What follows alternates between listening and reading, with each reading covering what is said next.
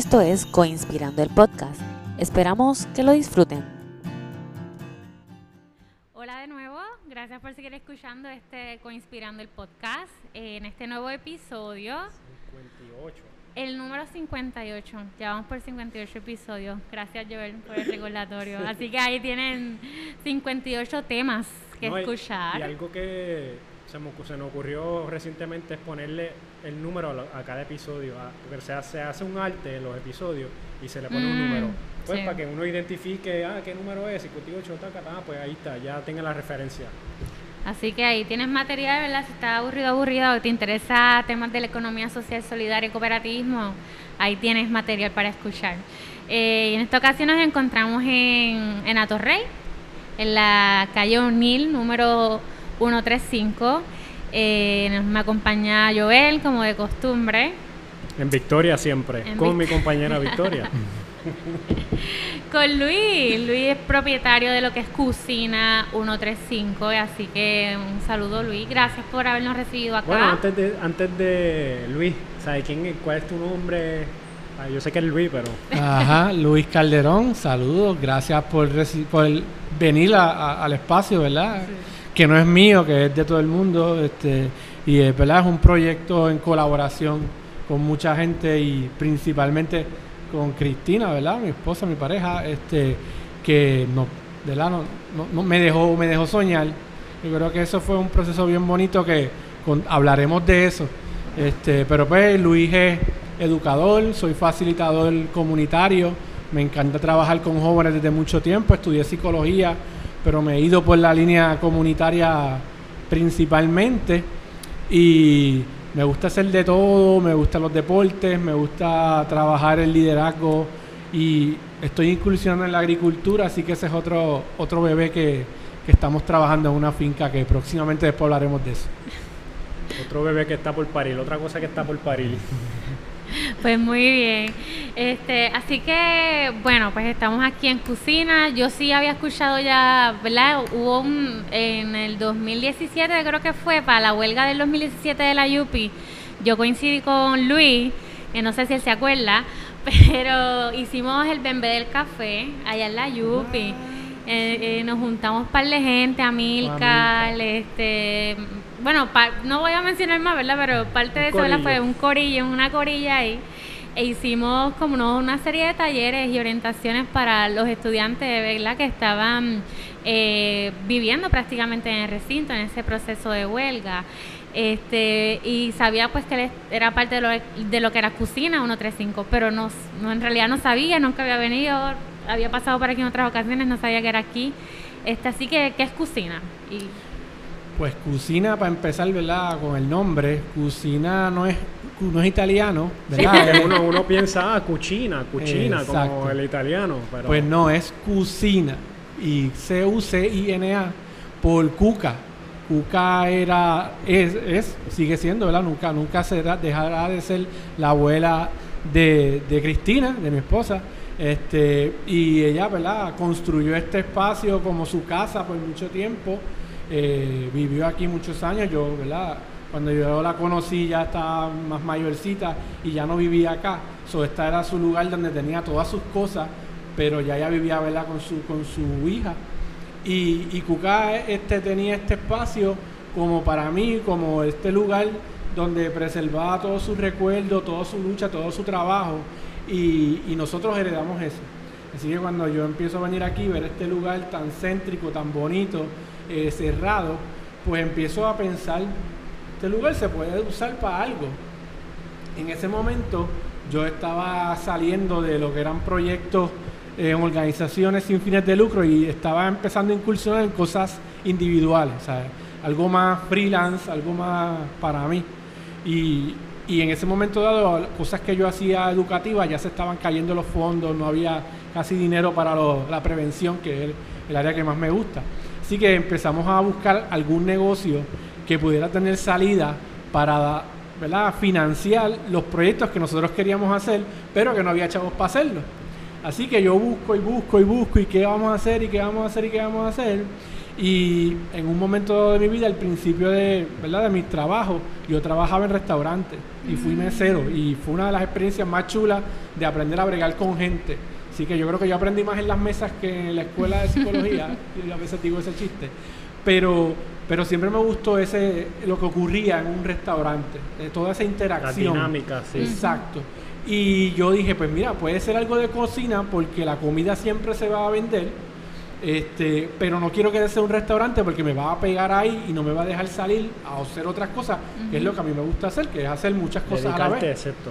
Exacto, así que empiezo a buscar qué, qué, qué- qué puede ser, qué puede ser, y encuentro estos coworking space, el modelo de coworking Ujú. space, ¿verdad? Que es un espacio compartido para que mucha gente que hacen diferentes cosas puedan ir a ese lugar y mejor utilizarlo.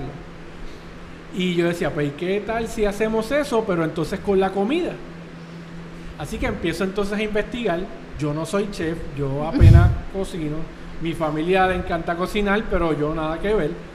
Y me doy cuenta de que había una necesidad de gente que, que cocinaba, pero que no tenía espacios para cocinas formales. Más allá de hacerlo en su casa, en una esquinita o en un local que apenas podían pagar, pues, y, y eso estaba en, en ese momento, ¿verdad? Del 2014, estábamos en el proceso, yo creo que uno de los procesos más difíciles de la crisis, muchos, muchas personas que cocinaban empezaron a entregar sus espacios y estaban por ahí buscando. Y yo dije, ¿y qué tal si en vez de hacer algo educativo solamente, hacemos algo que sea de producción? e invitamos a esa gente que no tienen espacio y que pueden un día hacer algo y el otro venga otro. Y, sí, esa visión, ¿verdad? De, de lo que podemos compartir y no y romper con esta cuestión individualista de que es nada más mío y que sea de todos y de todas y de todos. Así que a mis, digo, esto tiene que existir en algún sitio. So, vamos al internet, vemos que en Europa hay miles, en Estados Unidos hay cientos más y en Puerto Rico no había ninguno. Así que me doy a la tarea de investigar y de seguir buscando.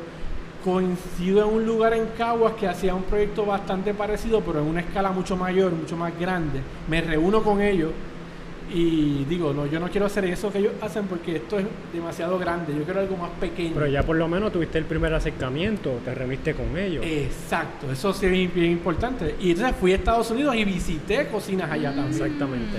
Un- unas no me recibieron. Este, ¿De verdad? Sí, porque la gente siente que tú le vas a robar la idea. Este, así que, pero sí hubo una señora que sí nos recibió y con mucho gusto, ¿verdad? Nos enseñó todo lo que hacía y nos dijo los trucos, como que mira, esto funciona, esto no funciona. Ahí ustedes con su libretita. Exacto, yo ahí aprendiendo, absorbiendo. Y entonces le decimos, pues mira, vamos a hacer algo. Le digo a mis suegros, ¿verdad? En ese momento ellos tenían el espacio, ellos eran los dueños del espacio y ellos estaban alquilando el espacio. Y yo les decía, si en un año este espacio no se alquila o alguien no se interesa por él, yo le voy a hacer una propuesta. Yo se lo digo a Cristina, Cristina me mira así con esta cara de... ¿Qué te vas a loco? inventar? ¿Qué tal loco? Y yo sigo investigando, investigando, investigando y pasa el año y eh, al año yo me siento con ellos y les digo, Así que ese año fue el año que te, to- te tocó y te tomó para tú estudiarlo, aprenderlo, invertiste.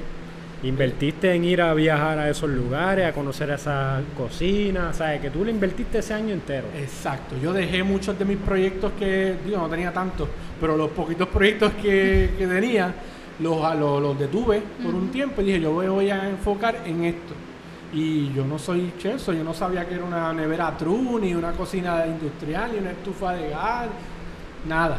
Así que aprender todo ese proceso. Entonces, eh, les, les digo, les, les digo la propuesta y yo creo que de las pocas gente que cuando yo le presenté la idea me dijeron que sí, porque hasta en mi misma casa me decían como que, pero tú estudiaste psicología, tú, tú perder tu tiempo ahí. ¿qué tienes que ver tú con...? Pero nada, este, yo seguí enfocado en el asunto y ellos me dieron el visto bueno de sí, de utilizar el espacio, el espacio no estaba usándose, eh, nosotros entramos en él a reconstruir, a cambiar, a limpiar y a construir lo que fue, lo que es una cocina industrial. ¿Y cuánto, cuánto tiempo te tomó ese proceso de remodelación, de visualización, de soñar?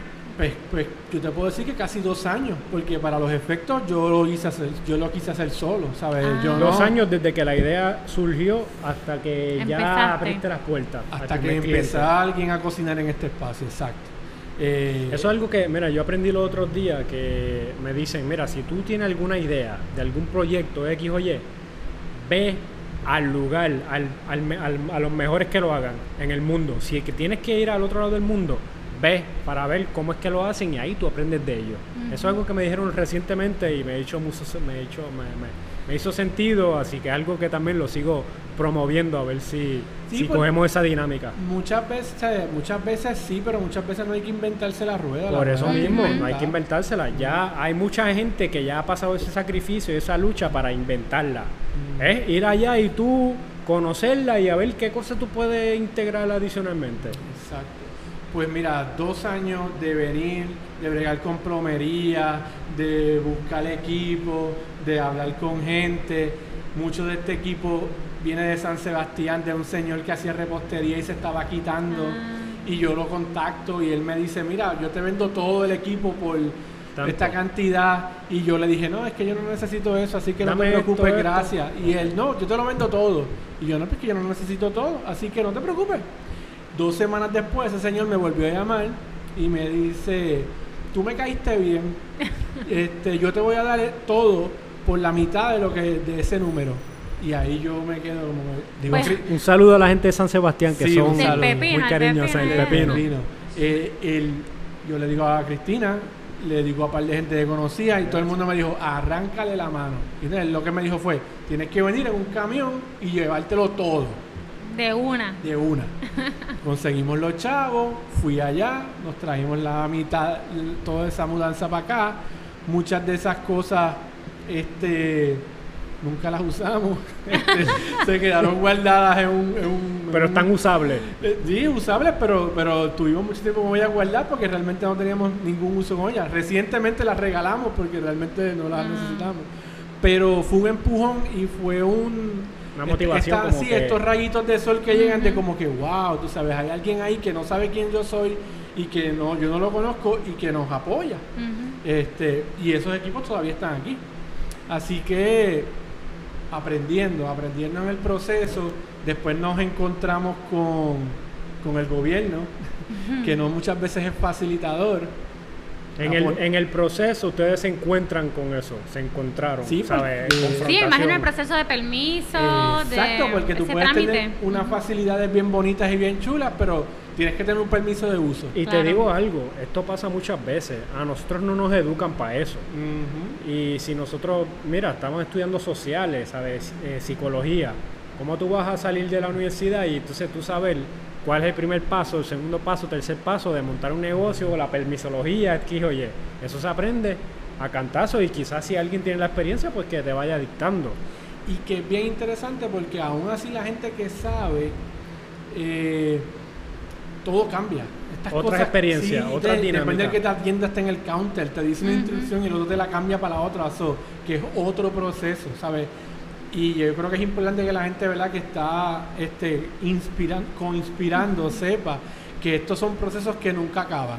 No. Y, Esto y es- preparado, preparado para confrontar No, y, ese proceso. y yo creo que también por eso es la importancia de crear comunidad, o sea, y parte de lo que nosotros hacemos desde el podcast este, y desde lo que es la economía social y el cooperativismo es crear comunidad. Y si ya a mí me pasó, pues mira, yo te cuento cómo me Ya. pasó para ver si a ti entonces no te pasa igual y te pasa mejor. Ven aquí, siéntate, te explicamos paso por paso.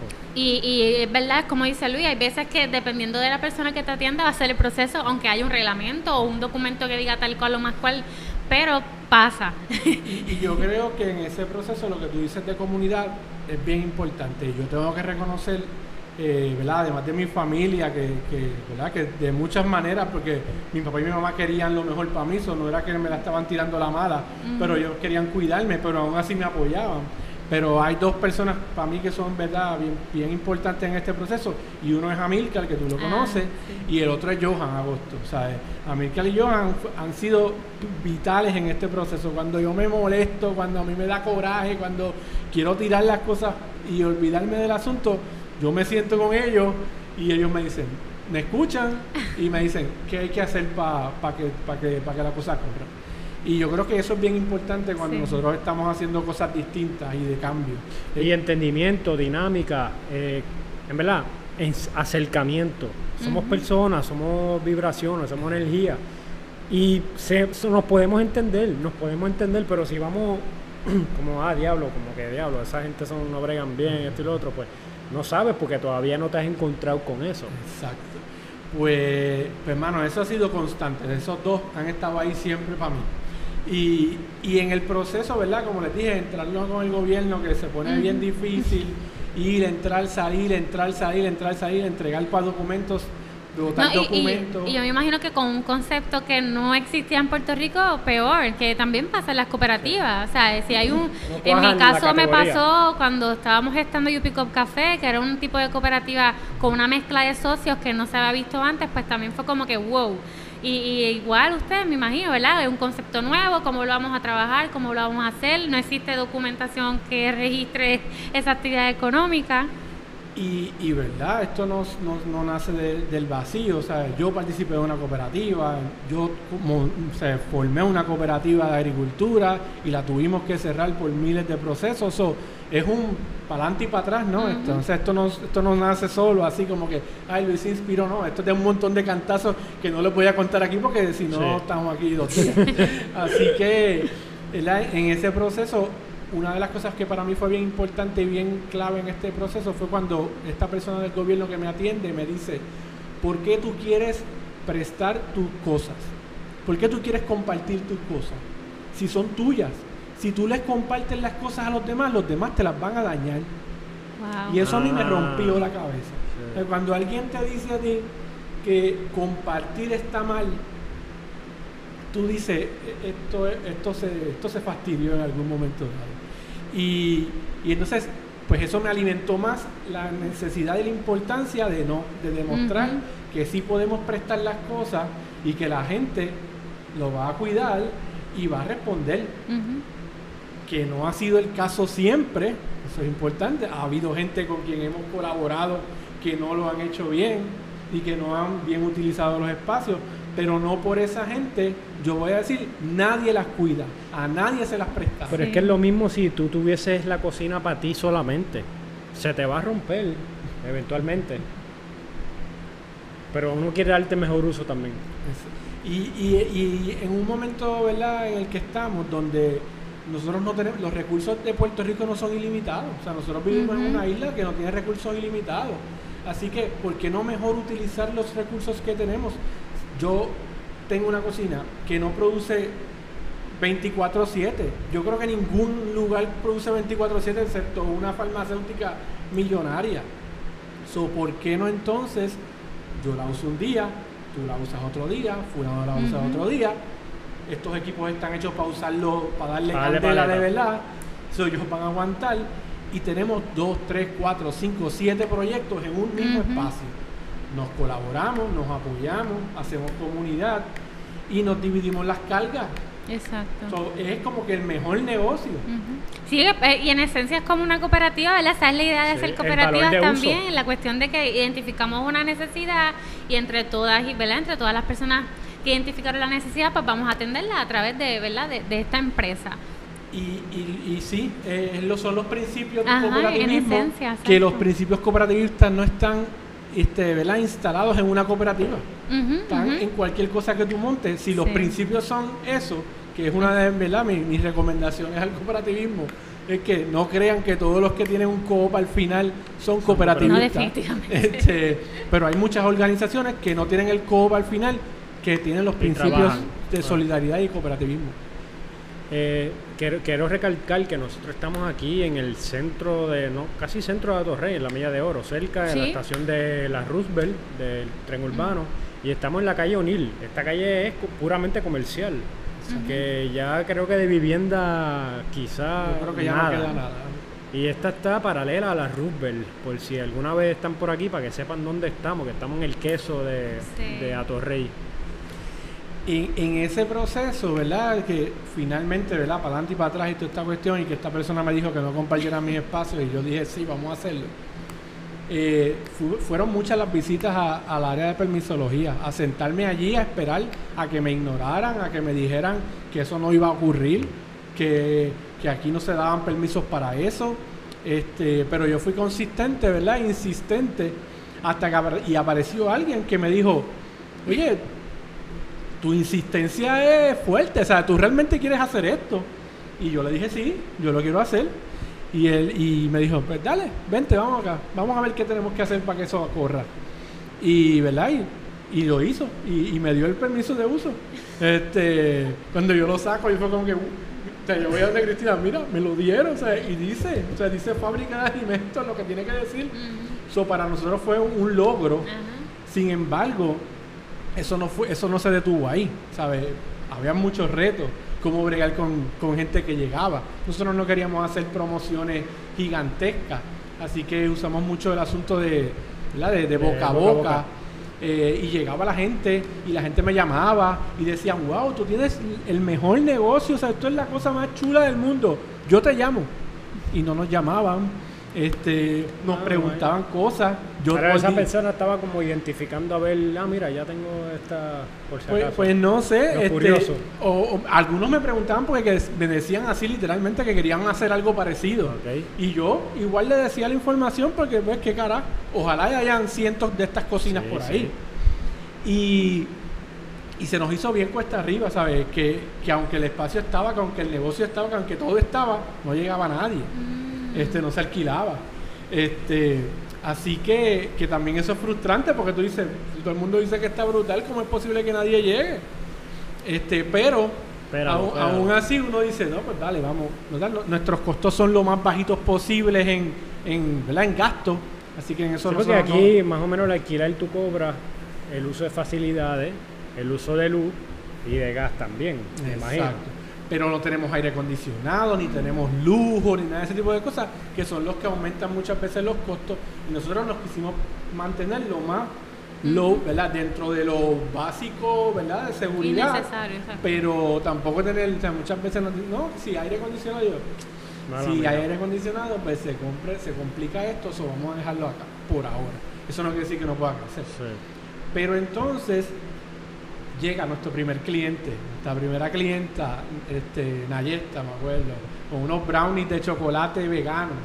Y yo decía, ¿qué rayos es esto? Tú sabes. Y esta chamaca bien motivada, bien envuelta, y hizo un proyectazo bien brutal. Y le iba súper bien, y la cosa estaba corriendo, y era consistente y responsable, brutal. Y llegó el huracán. Mm. Llegó María y obviamente pues Nayesta se fue, porque yo no sé si hasta se fue del país. Y, y ¿qué vamos a hacer? Este, yo como verdad participo de otros grupos y como activista que soy, eh, entonces Cocina se convirtió en otra cosa, se convirtió en un espacio para recibir activistas y empezar a generar ¿verdad? un movimiento social de cuando no había nada en Puerto Rico, pues empezar a recibir gente que querían hacer las cosas ¿verdad? De, de apoyo, pero sin contar con el gobierno. Así que aquí llegó mucha gente, mucha gente, mucha gente chula, gracias a que nosotros teníamos una línea de cable de teléfono que pudimos este, enchufar de esos teléfonos que le dijeron que no servían. De Doña Cuca. No era de Doña Cuca, era de Paulina, de su hija. Pero de esos teléfonos que todo el mundo ha descartado porque dice que no sirven y Sí, que hay que línea, tenerlos. Exacto, y hay que tenerlos de lo- lo- los que se. Tú no tienes que conectarte al al Lo inalámbrico. Exacto. Pues eso, que falló en todo Puerto Rico, incluyendo los celulares, los de cable no fallaron. Y eso yo lo tenía. Así que eso nos, me permitió comunicarnos con Cristina, que estaba en Texas en ese momento, y desde allá ella apoyar una red de gente en la diáspora y en Puerto Rico que nos estábamos intercomunicando para apoyarnos. Así que aquí empezaron a llegar las primeras ayudas de la gente de la diáspora que se montaba en un avión con su maleta a traer galletas, linternas solares, todo ese tipo de cosas. Y desde aquí, sin luz, siempre con agua porque tuvimos agua por estar en este lugar, y, y se tejió un espacio de solidaridad como yo nunca en mi vida había visto. Quizás para mí, por eso es que te digo que, que aunque este proyecto quizás no hubiera corrido más, yo sentía que, que, había, que había logrado el objetivo. Y era que aquí cuando más fastidiados estábamos, este, apostamos a nosotros y a nosotras y, y vimos que podíamos sobrevivir.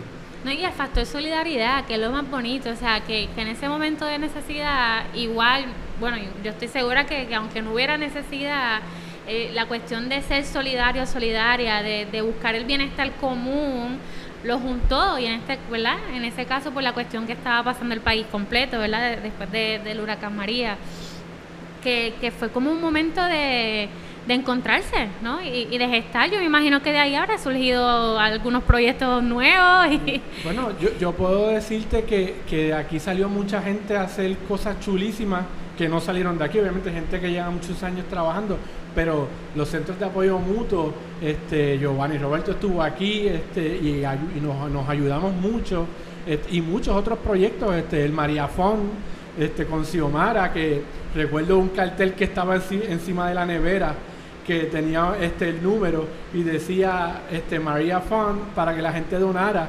y, y ese y ese fondo llegó a tener mu- todavía está ayudando a organizaciones Wow. fue millonario Wow. y, y la gente el número que llamaban era el de aquí este Por cierto, de lo- del CAM, por lo menos del de las Carol- del de las Carolinas en Cagua, hablamos en el episodio 57. 57. Así que si estás escuchando este episodio y no has, no has escuchado del 57, Dale te invito a que escuches el 57 para que sepas del CAM de las Carolinas en Cagua. Pues, pues realmente este, nosotros, ¿verdad? Aquí se generaron muchas cosas chulísimas y yo creo que como todos los procesos, se dio la dinámica, se juntaron mucha gente, hicimos muchas cosas y, y después seguimos otra cosa. Llegó diciembre, realmente fue un proceso bien chulo, pero también bien duro. O sea, emocionalmente también estábamos bien extenuados en el proceso y yo me voy este, de vacaciones. Yo no soy mucho de, de, viol- de- de volar, pero me fui, incluso me fui a Estados Unidos un ratito. Cristina estaba allá. Este, y, y realmente internalizar lo que nosotros habíamos hecho. Todavía hoy, o sea, yo me pongo a pensar y digo, wow, o sea, qué, tan, qué muchas cosas pasaron aquí, tú sabes. y, y realmente este, fue chulísimo. Eh, después hubo unos cambios, ¿verdad? La cosa a nivel económico se cayó bien brutal. Nosotros tuvimos un proyecto bastante grande a nivel internacional que, que se nos hizo el acercamiento para cocinar desde aquí y nosotros no estábamos muy de acuerdo, pero lo hicimos. Abrimos el espacio para que, para que estuvieran, eh, pero sin perder la visión ¿verdad? de lo que era el proyecto. Eh, el espacio siempre ha sido un espacio de encuentro desde el día uno, un proyecto político. O sea, Yo creo que Cusina es un proyecto político, este, de demostrar que nosotros tenemos la capacidad de hacer nuestras cosas, de buscar alianzas, de hacer alianzas, de escuchar. Sí, de este, demostrarle al empleado que estaba equivocado con el comentario que te dijo. de- también de no tener empleados. O sea, nosotros somos colaboradores. El que viene aquí, este, cuando negociamos, negociamos win-win, ¿sabes? Si yo pierdo, si yo gano y tú pierdes, no es un buen deal. Así que nos sentamos en una mesa y discutimos qué es lo mejor Transparencia, para ti y para transparencia. mí. Exacto, transparencia. Mucha gente no lo entiende. O sea, me dicen como que no, pero dame un precio. Y yo digo, pero es que ¿por qué lo tengo que poner yo? Vamos Sí. a construirlo juntos. Y hay gente que se le vuela la cabeza. Sí, porque es que ahí se trata la transparencia y la honestidad y esos son valores que se practican en la economía social y solidaria. Por ejemplo, es como yo me siento con Luis y le digo, mira Luis, tú vas a ser bien sincero, mano. Este es mi- estos son mis costos de producción, esto es lo que yo estoy generando, esto ta, ta, ta. Y ahí vamos cuadrando y eso es lo que Luis quiere decir de construir un precio. Y nada, eh, Luis tiene su, su, su fórmula, entonces yo vengo con la fórmula y nos, y nos sentamos de tú a tú con mucho respeto. Yo siempre le digo a la gente, este, nadie tiene el mismo deal. Cada, cada gente que ha venido a la cocina sabe que tiene, los las negociaciones son totalmente distintas. Sí. Hay gente que ha pagado una cantidad de dinero, hay una gente que ha pagado cantidades ridículas porque, yo- porque creemos en su, proye- en su proyecto y sabemos que, que en ese momento, ¿sabes? esa es la alternativa, como nos pasó con, con comedores sociales. Mm. Y a lo mejor puedes jugar un poquito con eso también, porque no toda la gente va a usar la misma cantidad de energía, la misma cantidad de gas, no va a usar la misma cantidad de espacio, o sea, que depende, depende. Exacto. Eh, así que el, el ser un espacio de encuentro no- nos ha ¿verdad? permitido este, que otra gente que yo no conocía, otra gente interesada, lleguen al espacio así como que, mira, este, yo escuché de ustedes y, por ejemplo, este, necesito un espacio para producir dos horas. ¿En qué, qué lugar tú vas a encontrar un sitio que te dejen trabajar dos horas y se va? Pues no, nosotros decimos, pues sí, puedes hacerlo. O un contrato de dos meses o de dos semanas. Este, o yo quiero hacer un taller como hemos hecho, ¿verdad? En este espacio también de kombucha, con Jíbara Ah. Kombucha, este, que estuvo dando muchos talleres, ahora con la, con la pandemia pues se detuvo, pero ella prácticamente cada dos, cada dos meses tenía su taller de kombucha aquí. Pues mira, taller también se presta para eso aquí. También, exacto. Y que tiene un patio también bien chulo, No, que tiene- se pueden también desarrollar algunas Es que actividades si ustedes al exterior. vienen, aquí hay árbol de guaná, bueno, hay árboles frutales. Es, es, es como un patio glorioso, es como el jardín del Edén. en el queso de Ato de Rey, compañeros y compañeras. Con, con árboles que sembró Doña Cuca. Árboles de Doña Cuca, haciéndole honor a No, Doña no Cuca. los ahí. sembré yo, son años de, de 20, 30 años que todavía están ahí produciendo. Y bien gozosos que están y muy, produ o sea, muy productivos que son esos árboles. Así que, ¿verdad? Nosotros creemos en, ¿verdad? en la economía social y solidaria. Yo soy parte de la red de economía social y solidaria. La cocina nace de esos principios de la economía social y solidaria y siempre estamos disponibles a recibir gente que tenga una idea y quizás no es la, la más la, la mejor construida o el, el plan de negocio. Yo ni le pido plan de negocio a la gente. O sea, yo nunca tuve un plan de negocio. Es más, yo no tengo un plan de negocio en este espacio. Este, no es, o sea, son buenos, pero no es necesario. Sí. Eh, hay que trabajar duro. Y El, mejor plan de negocio es el trabajo duro. eh, sí.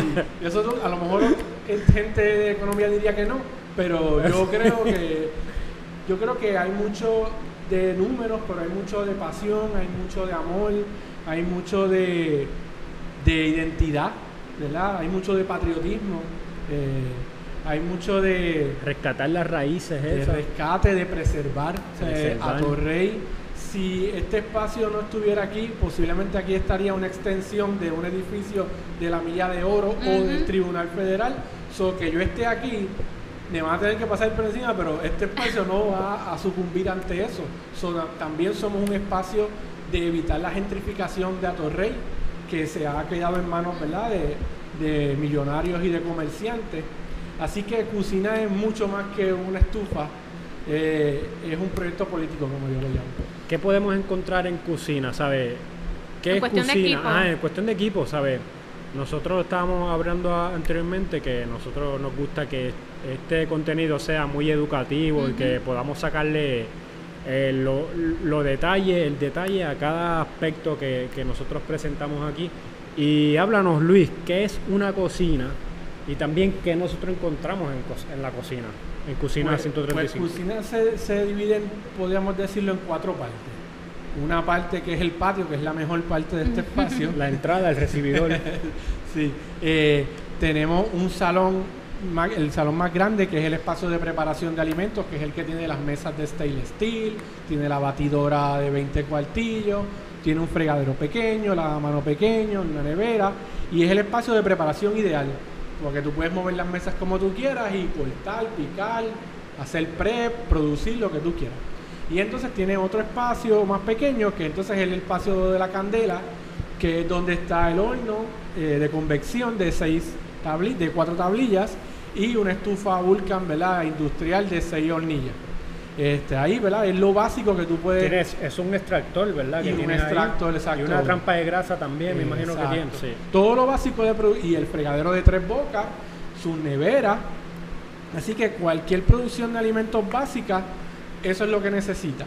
Y entonces la parte de atrás, que es un espacio de almacenaje para guardar algunas cosas que quiera llevar, aunque lo que promovemos es que la persona venga, use el espacio, traiga sus cosas, produzca y después se va para dejarlo listo para el próximo que venga. Sí, porque eh, lo- lo- la idea ahora mismo es que una, un solo proyecto ocupe la, a la vez, porque no se puede mezclar dos a la vez. Exacto, aquí la cocina completa es de una persona por turno. O sí. no de la persona, del equipo. Sí, para no para Sí, mantener de un proyecto. Exacto, para mantener, ¿verdad? La salud. Ellos se encargan de la limpieza también, son Exacto. responsables de eso. Ellos, nosotros entregamos la cocina limpia y ellos la devuelven limpia. Y por ejemplo, en estos momentos del asunto de la pandemia, pues es un lugar ideal porque no, no coexistes con nadie, estás tú solo con tu equipo este, y puedes producir, sacar tu producto y venderlo. Sí. Y tienes un ambiente muy higienizado, tienes un ambiente muy preparado para, para cualquier tipo de amenaza a la, a la seguridad alimentaria y lo que sea, pero así que tienes todos los equipos aquí industriales de cualquier cocina que cualquier restaurante tiene Es hoy día. inclusive Hasta mejor y más limpia. Y- y- inclusive, inclusive la ventaja de que podría ser una desventaja o que era una desventaja que era no tener aire acondicionado, pues ahora los espacios que no tienen aire acondicionado son los ideales en este tema Sí. de la pandemia para evitar el aire, ¿verdad? La circulación de aire. So que interesantemente, pues hasta para eso está ideal. Y el lugar no es que sea tan cerrado porque tiene su ventilación, tiene circulación de aire, ¿sabes? Estamos espacio para estacionamiento bueno, también. estamos bajo el- bajo las temperaturas y el clima tropical como siempre caribeño, pero como quiera tiene su espacio, tiene su luz, es bastante iluminado el lugar y tiene su- sus ventanas también. Algo que ahorita estábamos hablando, ¿verdad? De, de las cosas que tiene clave la co- la- las cocinas, Ajá. ¿verdad? Y a mí me gusta mucho ese proceso, es que en, un proceso, el que sabe que trabaja en una cocina sabe que, que las cocinas hay mucha energía corriendo. Además de calor, ¿verdad? Este, hay mucha interacción. Pero para mí algo bien interesante es que, que- que en la cocina se genera mucha presión. Y si uno no puede manejar esa presión, este, la cosa no va a fluir. Así que yo también siempre he dicho que, que un buen lugar para tú saber quién es quién y puede bregar con el empuje, mételo en una cocina. Así que en algún momento dado, ¿verdad? Yo quiero que, que tengamos también espacios de aprendizaje cocinando y espacios de, de relajación cocinando, porque se aprende mucho en las cocinas, desde cooperar, desde colaborar, desde responsabilidad. Así que por eso son muchas cosas a la misma hora. Cocina 10135. Este, ¿Algo más que quieras preguntarle a, Luis? No, estoy aquí pensando porque, por ejemplo, Yupico, que está en el recinto, no hemos podido operar porque no nos, ¿sabes? no nos dejan. Y pensando yo aquí en la posibilidad de que pudiéramos hacer algunas cosas desde acá. Así que, que no es tan solo para esas personas que a lo mejor están comenzando un negocio nuevo o están de sus casas y necesitan una cocina, sino para proyectos que se han tenido que ver este, detenidos por esto de la pandemia. Esto es una opción este porque verdad todo lo que está en las escuelas o instituciones universitarias pues como nosotros no hemos podido operar así que pensando en la posibilidad de que en efecto pudiera ser una opción para nosotros y no me parece que es genial la cuestión de de tan acostumbrados, ¿verdad? Acostumbradas que estamos las personas a que nos impongan un precio por lo que estamos haciendo, pues no, mira, aquí es un espacio para dialogar, más que negociar, yo creo que es la cuestión del diálogo y evaluar qué es lo mejor para ambas, para ambas partes. Y en efecto, o sea, eso permite que, que el proyecto siga, ¿verdad? En cuestión de, de, de, eh, existiendo, o sea, y que ambas partes entonces entren en un espacio de colaboración, que eso también es lo que a lo que aspiramos, que, que, que podamos, ¿verdad? Como decía ahorita, seguir creando comunidad. Y si no eres tú, lo más seguro tienes a una persona, un familiar, un amigo, una amiga que está empezando algún negocio, que conozco mucho, en- especialmente esta situación, que algo que siempre fluye y siempre circula es el alimento. Y aquí Luis tiene todo preparado para, para esas condiciones, así que es cuestión de hacer el acercamiento con Cocina 135, porque tú, tú estás abierto a eso. Es lo que, es lo que, ¿verdad? Es lo que, para eso estamos. Eso es lo que siempre hemos dicho que queremos hacer. Y estamos, ¿verdad? Disponibles a escuchar, a conversar, a quizás en ese momento aventurarte. Eh, hemos hablado con mucha gente que, que tienen ideas súper en pañales y después de dos años me dicen, mira, ¿tú te acuerdas que yo te llamé? En verdad yo no me acuerdo. Pero quizás fui la, el, ¿verdad? el empujón para entonces este, meterle a otra cosa. Así que nadie puede, ¿verdad? que nadie se quede con las ganas de, sino Ajá. llama y, y habla con quien tengas que hablar Sí. y yo estoy en la mejor disposición de escuchar. No, exacto, no tienes que tener tu proyecto bien organizado y bien coordinado. Tú tantea, tanteando, ven y llama a y, Luis. y- y lo bueno es como le digo a la gente, ven, ven aquí, mira, yo tengo un espacio que, ¿verdad? Básico, tú llegas, este, hablamos, empiezas a producir, te vas con tu producto y lo vendes y ves si tienes salida. Y prácticamente casi no invertiste nada porque lo que invertiste fue lo que compraste y un chispito más. Luego. Y validas tu producto, porque a veces hacemos muchas inversiones sin validar los productos y después Eso hay no muchas puede pérdidas. costar más, exacto. Y bueno, ¿cómo te podemos conseguir, Luis? Redes sociales, correo electrónico, número de teléfono. Sí, pues estamos en correo electrónico cucina135pr, recuerden, C-U-C-I-N-A 135pr at gmail.com. En Facebook estamos con ese mismo ¿verdad? nombre, Cucina135PR, y se pueden comunicar a mi número de teléfono también, 787-367-7464.